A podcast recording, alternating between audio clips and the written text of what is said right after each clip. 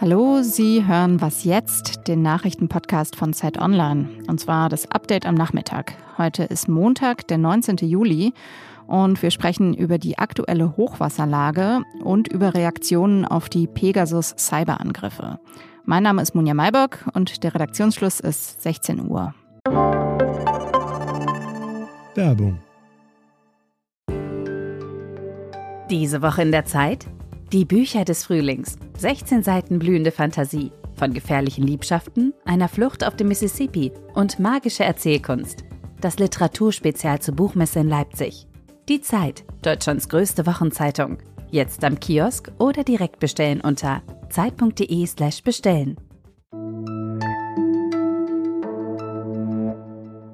Es ist erschreckend, ich will fast sagen, die deutsche Sprache kennt kaum Worte für die Verwüstung, die angerichtet ist. Ja, fast alle SpitzenpolitikerInnen waren in den letzten Tagen ja in den vom Hochwasser betroffenen Regionen unterwegs. Bundespräsident Frank-Walter Steinmeier natürlich, NRW-Landeschef Armin Laschet und Finanzminister Olaf Scholz. Die letzten beiden sind ja auch Kanzlerkandidaten. Angela Merkel war gestern vor Ort. Interessanterweise war sie nicht bei Armin Laschet in Nordrhein-Westfalen, sondern bei SPD-Ministerpräsidentin Malu Dreyer in Schuld in Rheinland-Pfalz. Wir stehen an ihrer Seite. Bund und Land werden gemeinsam handeln, um die Welt wieder Schritt für Schritt in Ordnung zu bringen in dieser wunderschönen Gegend. Und das heißt, dass wir kurzfristig schnell handeln müssen. Das heißt aber auch, dass wir einen langen Atem brauchen. Heute war Innenminister Horst Seehofer unter anderem bei der Steinbachtalsperre in Euskirchen. Auch er sprach von einer Katastrophe sondergleichen. Ich habe in meinem ganzen Leben so etwas, was in äh, eurer Heimat passiert ist, noch nie erlebt. Und er sagte, der Katastrophenschutz solle weiterhin föderal organisiert werden. In einem weiteren Schritt wird dann auch darüber zu reden sein, wo können wir uns noch verbessern, wo können wir auch die Zusammenarbeit noch enger gestalten. Aber ich möchte keinen Zweifel daran lassen, dass äh, diese föderale Struktur äh, im Bevölkerungs- und Katastrophenschutz richtig ist, und zwar seit vielen Jahrzehnten. Wir sollten daran nicht rütteln. Zentralismus verbessert hier gar nichts.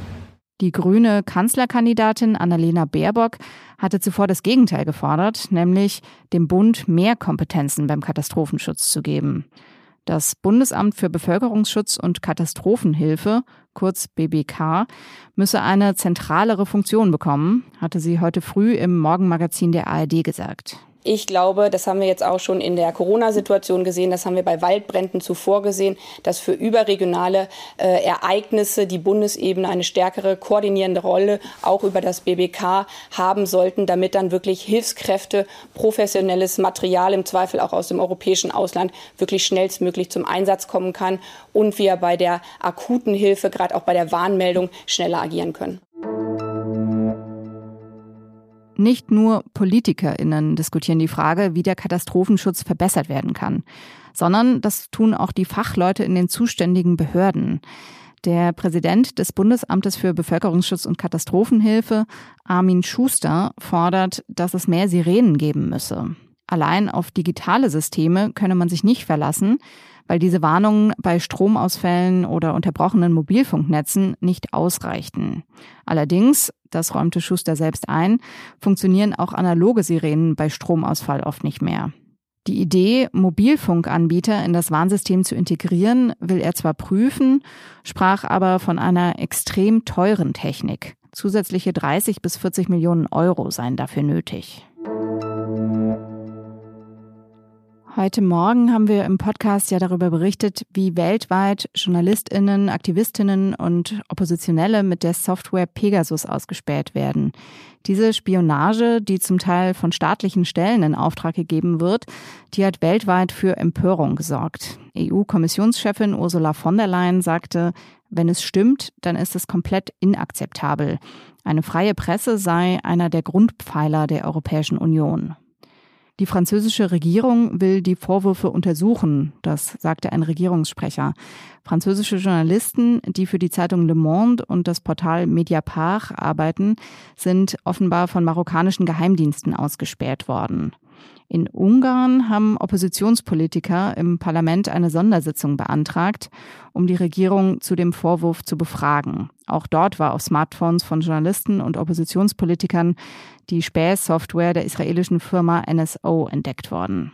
Der ungarische Außenminister hat die Vorwürfe zurückgewiesen. Was noch? Madrid baut eine Mauer. Aber, und das ist die gute Nachricht, nicht aus Stein, sondern aus Bäumen. Ein 75 Kilometer langer Wald soll in Zukunft die Stadt umschließen.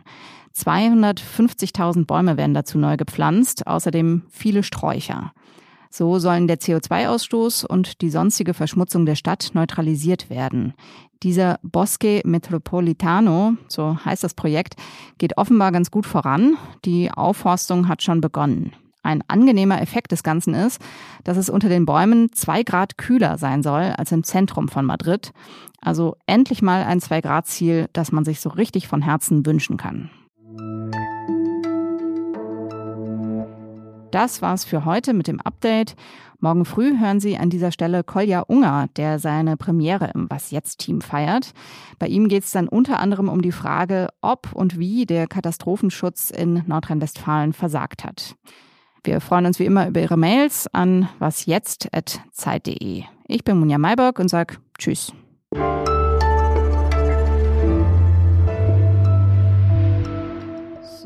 ich rufe mal den Reporter in Schuld an. Der gewünschte Gesprächspartner ist zurzeit nicht erreichbar. Bitte versuchen Sie es später noch einmal.